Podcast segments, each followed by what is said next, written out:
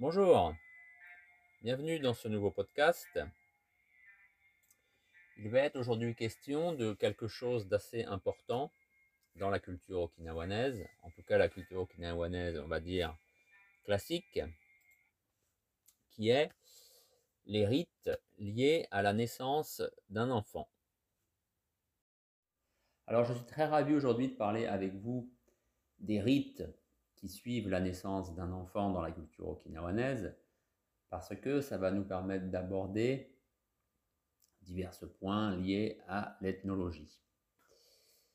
Alors, en fait, ces rites que l'on célèbre avec le nouveau-né ou en présence du nouveau-né ou autour du nouveau-né, ça dépend des situations comme on le verra, peuvent être en fait un peu assimilés à des rites de passage. Alors, les rites de passage, c'est des choses qu'on évoque un peu, qu'on évoque parfois dans, les conversations quotidiennes, dans les, descriptions qu'on peut faire de la vie des gens, même en Occident, hein, même en France. Souvent, c'est un peu affilié aux sociétés traditionnelles, ce qu'il aurait par exemple encore chez les Indiens en Amazonie, ou euh, certaines tribus en Afrique.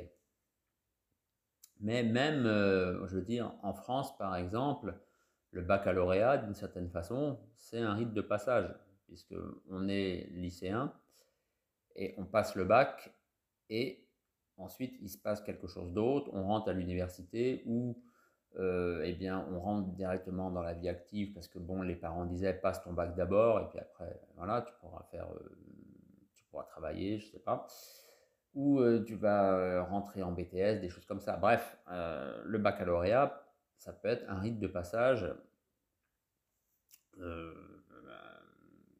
dans sa forme la plus pleine. Hein. Ce pas des choses comme ça qui sont réservées à des sociétés qui sont à des dizaines de milliers de kilomètres de nous. Hein. Souvent, l'ethnologie est un peu perçue comme ça. Ça peut s'appliquer qu'à des gens qui vivent de façon traditionnelle, c'est-à-dire de façon très différente euh, de la nôtre, qui ont une vie très différente de la nôtre, donc qui ne sont pas habillés pareil, euh, qui ne mangent pas pareil, c'est-à-dire en gros qui n'ont pas une vie occidentale. En gros, des fois, certains se demandent est-ce que l'ethnologie peut s'appliquer aux sociétés justement du modèle occidental, vu qu'en fait c'est une science qui a été bâtie euh, pour l'observation et l'étude justement des sociétés non occidentales, comprendre à l'origine les sociétés non européennes, hein, tout simplement.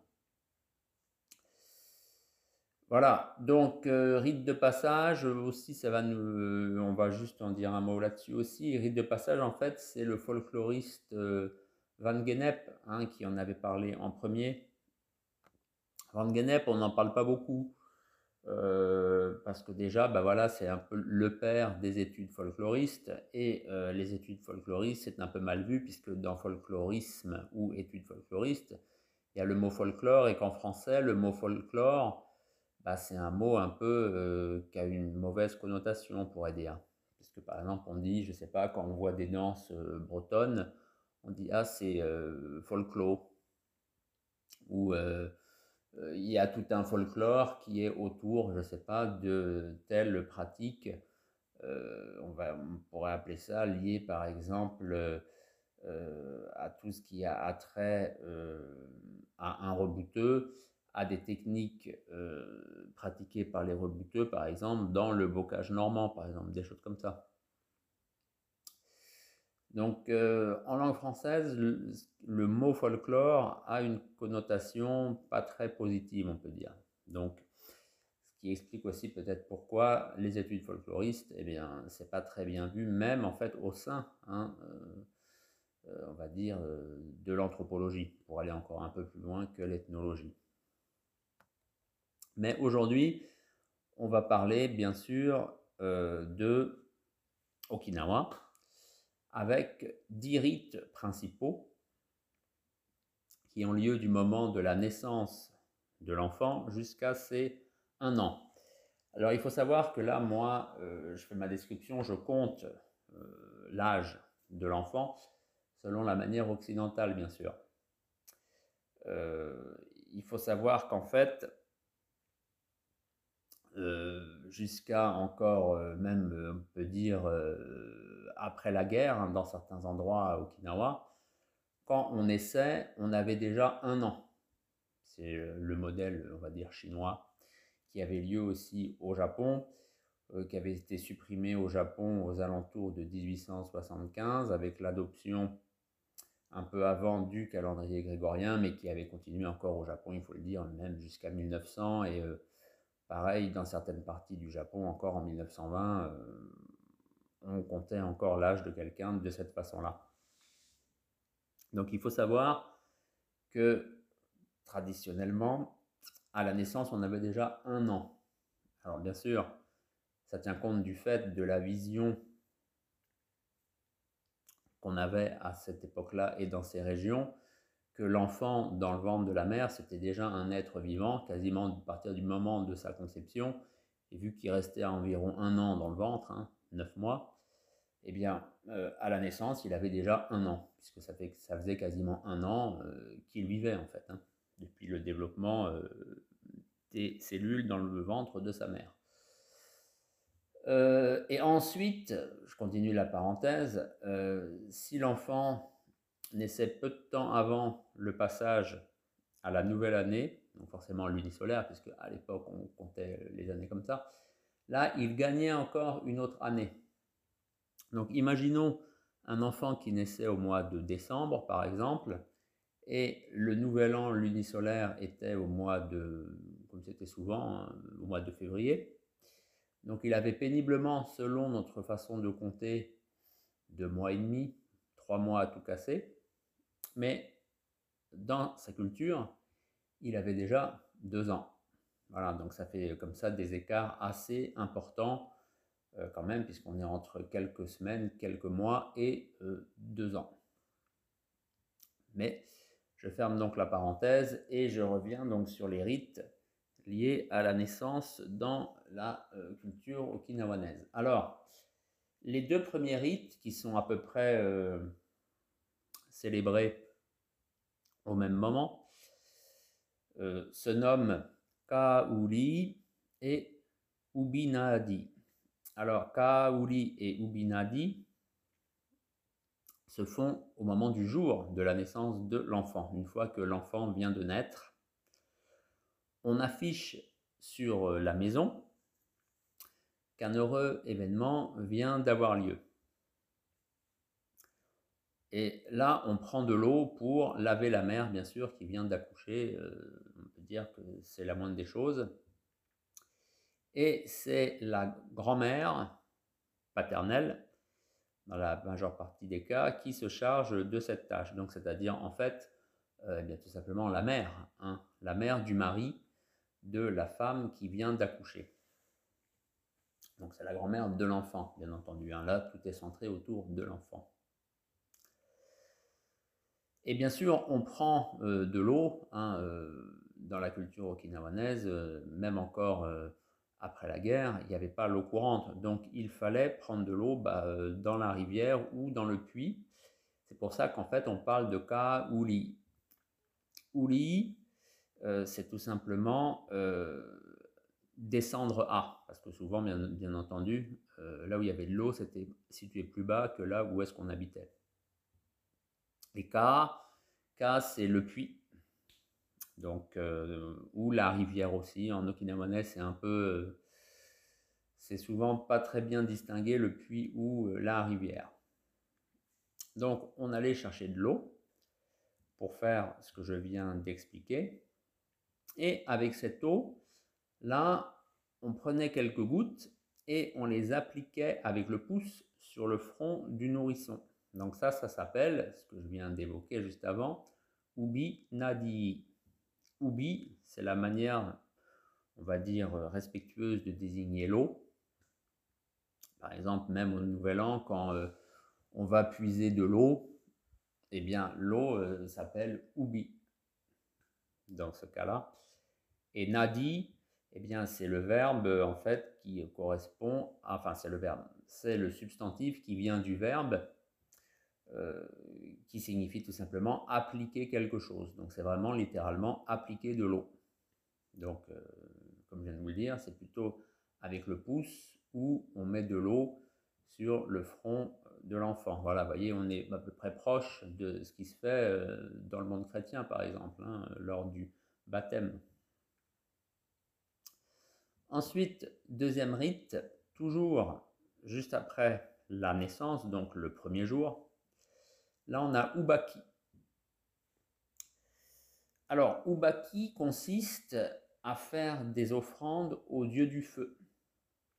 Dieu du feu, si vous avez déjà un peu suivi mes podcasts, euh, il se situe donc dans la maison, dans la cuisine, là où il y a les fourneaux plus précisément. Et c'est vraiment une divinité très importante dans les maisonnées okinawanaises et euh, dans la culture okinawanaise. C'est le Hinukan, c'est comme ça qu'on dit en okinawanais. Si vous parlez japonais, c'est Hinokami. En okinawanais, c'est Hinukan. Donc Hinukan, très important. C'est toujours par lui que débutent les rites, même quand par exemple, pardon, euh, on fait des offrandes sur l'autel des ancêtres, par exemple au moment du bon. Avant cela, bien sûr, les offrandes, souvent c'est à manger. On est dans la cuisine, déjà, on fait des offrandes au euh, dieu du feu de la cuisine et ensuite on va euh, au niveau de l'autel des ancêtres et là on fait vraiment les offrandes pour les ancêtres. Mais le dieu du feu est toujours là en fait, même si c'est pas lui le centre de la célébration rituelle.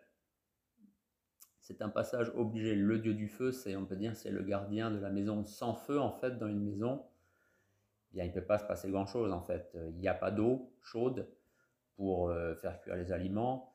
Euh, il n'y a pas de feu bah, pour s'éclairer euh, une fois que la, nuit tombe. Enfin voilà, sans le feu, de toute façon on le sait, hein, les débuts de l'humanité, c'est quasiment quand l'homme a réussi à faire du feu. Hein. Hum. Voilà. Là, on est, on est vraiment à la source, aux origines de l'homme avec cette histoire de feu. Hein. Alors, les offrandes qu'on fait donc au moment d'Ubaki, eh bien, de façon classique, c'est de la soupe, souvent de la soupe à la patate douce. Alors, c'est pas, euh, c'est pas le mixeur, c'est pas euh, on broie la patate douce. Non, c'est bien sûr, c'est de la soupe c'est un bouillon avec des morceaux de patates douces dedans, hein, tout simplement.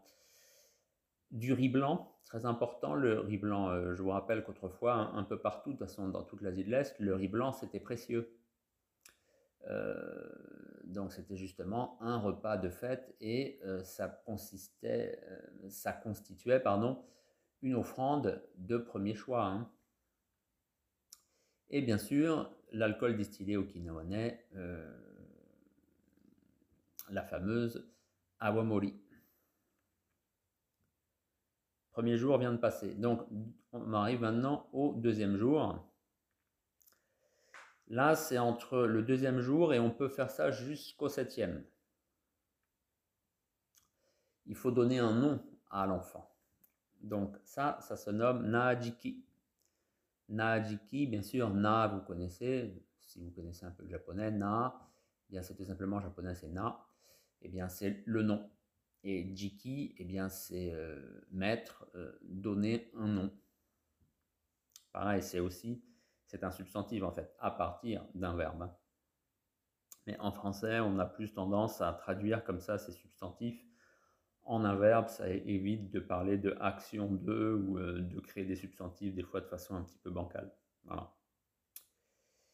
Et on continue bien sûr de prier le dieu du feu, et là, on annonce, et aussi bien sûr les ancêtres, donc là on est devant euh, l'autel, hein.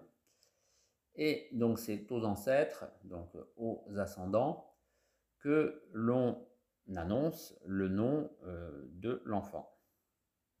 Alors bien sûr, avant, euh, dans, les, dans les familles un peu de haute lignée okinawanaises, le nom justement de cet enfant, il lui était pas porté toute sa vie, puisque en fait, les euh, gens de la noblesse avaient un nom d'enfant, ensuite ils avaient leur nom d'adulte. C'était souvent les paysans en fait qui gardaient leur nom d'enfant, qui se dit euh, Walabina. Donc là, au troisième jour, il faut effectuer ensuite Jiru Shinchi. Alors Jiru Shinchi, ça veut dire tout simplement se retirer des fourneaux. Alors, comme vous le savez, par le passé, les maisons okinawanaises étaient toutes équipées d'un foyer qui servait aussi à chauffer de l'eau ou à euh, tout simplement produire de la chaleur quand il y avait besoin en hiver. Hein. Contrairement à ce qu'on croit, les hivers okinawanais sont loin d'être agréables. Ça dure pas longtemps, mais euh, des fois vous vous réveillez le matin, il fait pas loin de 10 degrés. Hein. Alors ça va faire rire les gens, je sais, euh, qui vivent dans un climat continental, 10 degrés le matin, mais en attendant, quand vous êtes habitué, vous êtes dans un climat tropical et que pendant quelques semaines vous avez 10 degrés le matin, bah, vous êtes bien content en fait d'avoir euh, un foyer qui permet eh bien, de, en tout cas de réchauffer un petit peu, de gagner quelques degrés dans la maisonnée. Donc ce foyer, ça se nomme justement Jiru. Foyer, fourneau. Hein. Et donc Shinchi, eh ben euh, c'est quand euh, on se retire de quelque chose.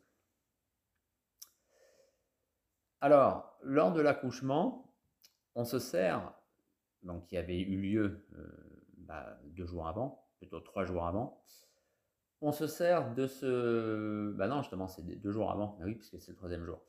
Donc, l'accouchement qui a eu lieu deux jours avant, on se sert de ce foyer pour chauffer la pièce, afin que euh, ni la mère ni l'enfant ne prennent froid. Et c'est encore plus vrai en hiver, hein. et sans doute moins vrai en plein été. Et justement, en été, cette chaleur euh, que l'on produit donc grâce au foyer en fait une fonction de purification, vous vous en doutez. Et ensuite, on amène aussi le feu dans la chambre, là où a lieu l'accouchement. Et de fait, on fait euh, aussi se déplacer le dieu du feu, puisque le, dieu du feu est là où il y a le feu, donc c'est dans la cuisine, le foyer, je viens de vous le dire. Et de cette façon, le dieu du feu, eh bien, il arrive aussi dans la chambre, donc en quelque sorte, on l'invite à assister à l'accouchement, donc en fait, à protéger la mère et l'enfant, puisque l'accouchement, c'est quelque chose quand même qui n'est pas, euh, pas tout à fait normal. Hein. C'est quelque chose qui ne se produit pas tous les jours. Il y a du sang, euh, il y a des cris, euh, il y a souvent de la douleur. C'est pas, on n'est pas dans la normalité quand il y a un accouchement. Et ça, la religion kinawanaise, elle n'aime pas ces choses-là qui sont, on va dire, qui sont hors de la normalité. Pas forcément anormales, mais en tout cas qui sont hors de la normalité. Et il faut faire quelque chose pour euh, rétablir euh, cette normalité, en fait, c'est-à-dire pour euh, assurer un équilibre. En fait, c'est ça que la société okinawanaise aime, la religion okinawanaise aime, c'est qu'il y ait un équilibre. Quand les choses sont dérangées, c'est là que ça va pas, et, et, là, tout de suite, il faut faire quelque chose pour que cet équilibre soit rétabli, pour que la quiétude, en fait, soit toujours là. Donc, je disais, le dieu du feu était donc présent lors de l'accouchement. Et euh, justement, à partir euh, du quatrième jour, pardon, du troisième jour, c'est là que justement on va éteindre ce feu, puisque ça veut bien dire retirer du foyer, donc c'est là qu'on va l'éteindre. Euh, le feu hein, qui était dans la chambre, bien entendu. Et dans la cuisine, eh bien là, on va cuisiner encore d'autres mets, donc du tofu frit, des légumes sautés et des fritures abondamment salées.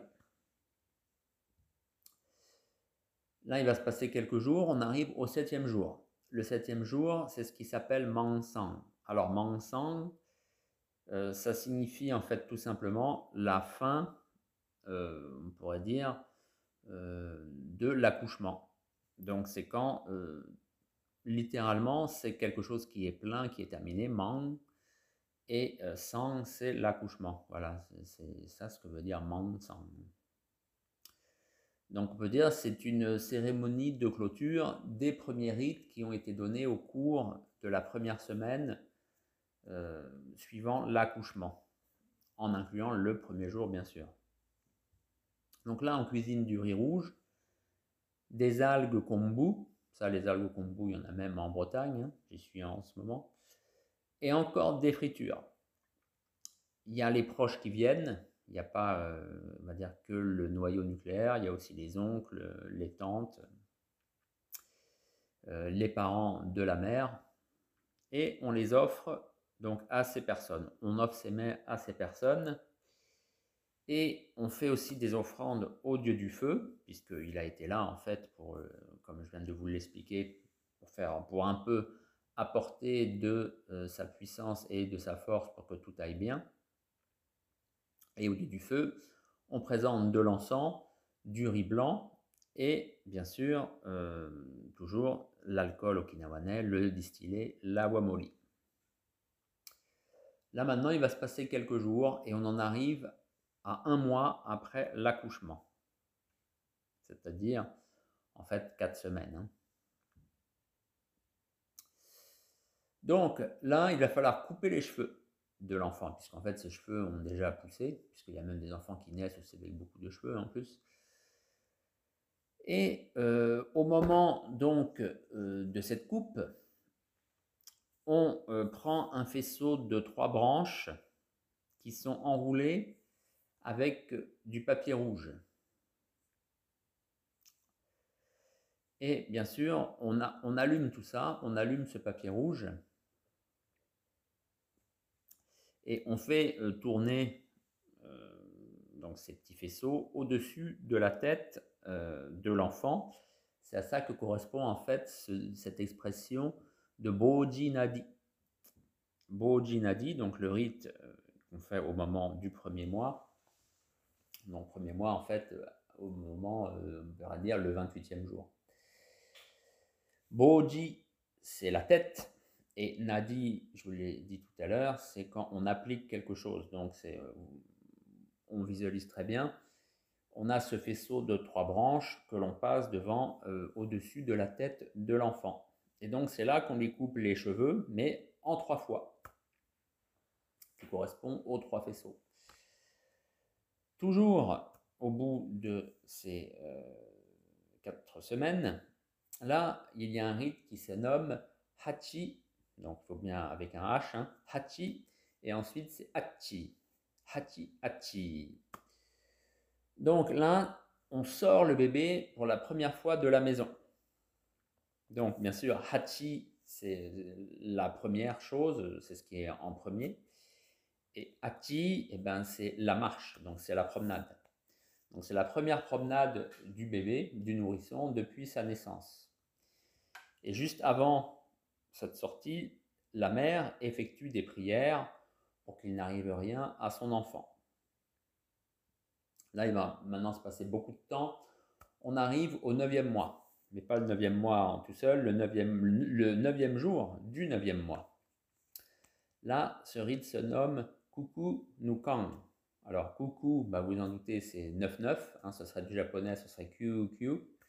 Okinawa, c'est Kuku. Donc, Kuku Nukang, eh bien là, on va sevrer l'enfant. Alors, euh, c'est apparemment relativement tard, puisque maintenant les enfants, par exemple, sont sevrés beaucoup plus tôt. Mais par le passé, forcément, à Okinawa, euh, eh bien, euh, on nourrissait, on n'avait pas toutes ces choses pour nourrir les bébés, donc ils étaient forcément allaités relativement longtemps. Mais ce rite du neuvième jour du neuvième mois, ou neuvième lune, il était surtout en fait pratiqué chez les riches familles, c'est-à-dire chez les nobles, c'est-à-dire quasiment à Chouli, puisque euh, forcément ils avaient les moyens de euh, bah, d'avoir de la nourriture adaptée à un bébé, alors que chez les paysans par exemple, on n'avait pas tout ça, et puis de toute façon en France c'était pareil. Hein, euh, on allaitait les enfants au maximum pour pas avoir à les nourrir. Et donc, euh, chez les familles paysannes, euh, le bébé était allaité le plus longtemps possible. Et euh, au moment donc de ce sevrage, on pourrait dire, le bébé était nourri euh, avec de la pâte de riz, donc ce qui s'appelle mochi, du riz rouge, hein, qui a une fonction, qui a un rôle comme ça, on va dire, euh, de bon augure et de fête. Et aussi, on lui faisait boire l'eau de cuisson du pied de porc, sans doute parce que c'était très nourrissant. Et bien sûr, tous ces plats étaient aussi donnés en offrande aux ancêtres sur l'autel des ancêtres. Et la famille, évidemment, eh bien, en profitait aussi. Mais la famille, elle, bien sûr, elle mangeait le pied de porc, elle mangeait le pied de cochon. Hein. On en arrive au dixième rite. Là, on est à un an depuis la naissance. Là, ça se nomme Tanka Yue. Alors, à l'âge d'un an, il faut faire la divination pour savoir quelle sera la vie future de l'enfant. On dispose devant lui un pinceau, du riz rouge, toujours le riz rouge très important, le riz rouge à Okinawa, un boulier, un livre et de l'argent et de l'encre.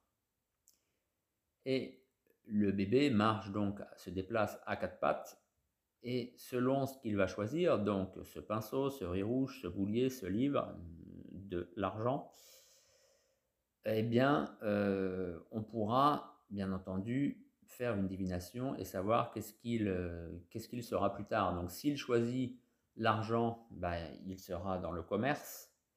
S'il choisit le riz, ça veut dire que c'est quelqu'un qui aimera bien manger et donc euh, que ce sera une personne qui sera heureuse, puisque bien sûr, quand on mange, c'est qu'on est content, c'est qu'on est un bon vivant. S'il choisit le pinceau, c'est qu'il sera un intellectuel, puisque avant, bien sûr, on écrivait avec le pinceau, on faisait de la poésie et même tous les travaux, euh, on va dire, euh, même de quand on était fonctionnaire, c'était avec un pinceau. Voilà. Ce Tanka Yue, c'est encore euh, largement euh, célébré au Japon, euh, pardon, à Okinawa. à l'heure actuelle, d'autres rites que je viens de décrire, c'est beaucoup moins le cas, puisque bah, déjà maintenant, on, par exemple, on accouche dans une maternité où il y a une sage-femme qui vient en tout cas euh, assister, enfin assister, faire l'accouchement dans les zones un peu reculées à Okinawa, là où il n'y a pas de maternité, mais même généralement, sauf en cas d'urgence ou je ne sais quoi, euh, les mères de toute façon vont, enfin les futures mères, euh, arrivent à l'hôpital, à la maternité, quelque temps avant leur accouchement de toute façon. Donc maintenant tout est contrôlé dans les hôpitaux par exemple. Donc ces choses de aller au puits, ce que, ce que j'expliquais tout au début, aller au puits chercher de l'eau pour laver la mère une fois qu'elle a accouché, maintenant, voilà, c'est terminé. Euh, c'est des choses euh, que la société postmoderne a gommées de la culture okinawanaise. Après, peut-être à gauche, à droite, il y a peut-être encore des coins à Okinawa, des maisons, des familles qui veulent procéder comme ça parce que c'est dans la tradition, mais c'est des choses qui n'existent plus fondamentalement à Okinawa, mais qui sont inscrites dans la culture. Voilà. Eh bien, on a fait donc le tour de ces dix rites. Euh, j'espère que cela vous a intéressé. Et je vous dis à très bientôt. Et pour découvrir les arts martiaux okinawanais, je vous recommande mon livre Karaté Kobudo à la source les arts martiaux okinawanais maintenant. Je peux aussi vous recommander Tête à Tête en mer de Chine, qui lui est un recueil d'entretien avec les maîtres et experts okinawanais contemporains. Si vous êtes plus intéressé par euh, les textes, on va dire, fondateurs du karaté, là il y a deux livres de Motobucho Oki que j'ai traduits. Le premier qui s'intitule Le karaté jutsu boxe d'Okinawa et le second qui s'intitule tout simplement Mon Karaté Jutsu. Et pour ceux qui s'intéressent plus aux arts scéniques euh, et les danses en particulier, j'ai édité Passé et Présent des arts du spectacle okinawanais. Et là, je viens de sortir Danse et combat à Okinawa. Voilà, tous ces livres, vous pouvez les trouver sur Amazon. Ils sont également disponibles sur mon site jcjuster.jimdofree.com Et éventuellement, vous pouvez aussi me contacter via Facebook. Donc, on me trouve donc pareil sous mon nom JC Juster sur Facebook. Vous pouvez me contacter et je pourrai vous en envoyer des exemplaires dédicacés si vous le souhaitez.